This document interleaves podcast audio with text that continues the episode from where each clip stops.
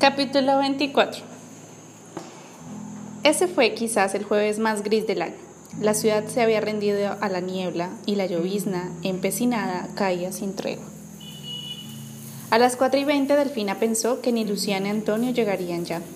El clima había logrado colapsar el tráfico y dos de los talleres de las 3 de la tarde se habían suspendido porque los instructores y la mayoría de los alumnos no habían podido llegar. Entró a su despacho para apagar la cafetera y tomar su bolso, dispuesta a cerrar las puertas y salir, pero entonces la voz de Lucía la interrumpió. Perdón, llego tarde. Lucía, qué susto. Disculpa, Delfina, es que el autobús venía a reventar y el tráfico está horrible. Sí, me imaginé que no llegarías. Se han cancelado los dos talleres de las 3 de la tarde. Yo estaba lista para cerrar las puertas y salir. Antonio tampoco ha venido. ¿Y qué vamos a hacer? Lucía, ya estás aquí, no sería justo que cancelara el taller, ¿no te parece? Y juntas entraron al salón con sendos vasos de café.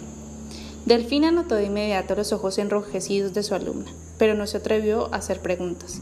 Lucía había dado suficientes muestras de mantener bien guardada su intimidad, y Delfina no rompería las reglas.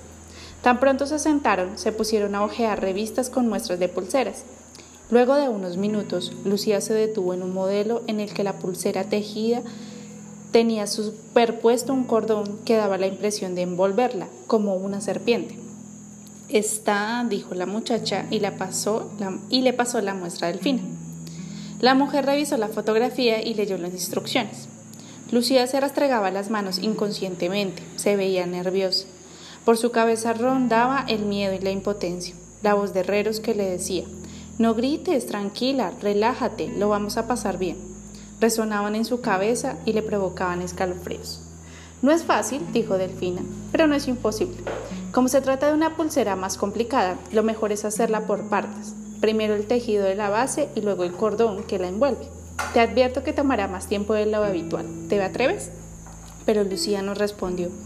Delfina se dio cuenta entonces de que su alumna no la había escuchado. Lucía. ¿Perdón? Te decía que la haremos por partes. ¿Qué cosa? Delfina sonrió y repitió la instrucción. La pulsera. Tiene un diseño complejo y ya sabes que esto es como la vida. Cuando hay algo que se presenta demasiado difícil, lo mejor es resolverlo por partes, de a poquito. Lucío se quedó pensando y luego dijo, las pulseras no son como la vida. En la vida hay cosas que son tan complicadas que nunca vas a poder desenredarlas. Hay cosas que no se pueden resolver.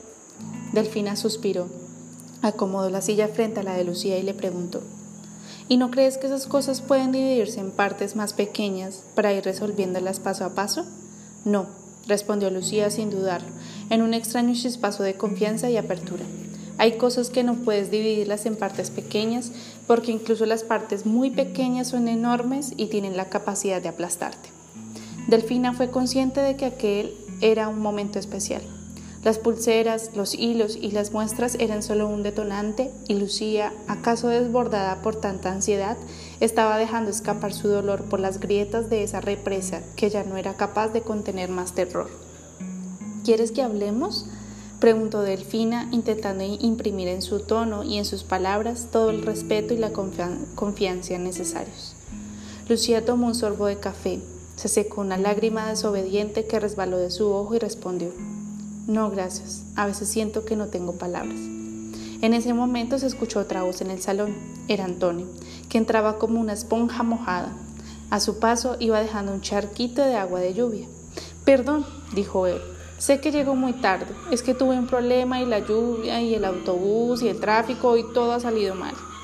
Delfina lo miró y aunque sintió lástima al ver el aspecto de su alumno, no pudo evitar sonreír. Son las 4 y 50, Antonio. A esta clase le quedan 10 minutos. Ya, sé que te gusta la puntualidad, pero por favor haz una, una excepción. ¿Me dejas entrar? Afuera se cae el cielo. Delfina se levantó, vio a su alumno que parecía un gato mojado y le dijo, Estás loco, Antonio. Quítate esa chaqueta que te vas a resfriar. Te habría convenido mucho más darte vuelta y regresar a tu casa. Antonio hizo una mueca y respondió con ironía, ¿A mi casa? ¿Cómo no se me ocurrió antes?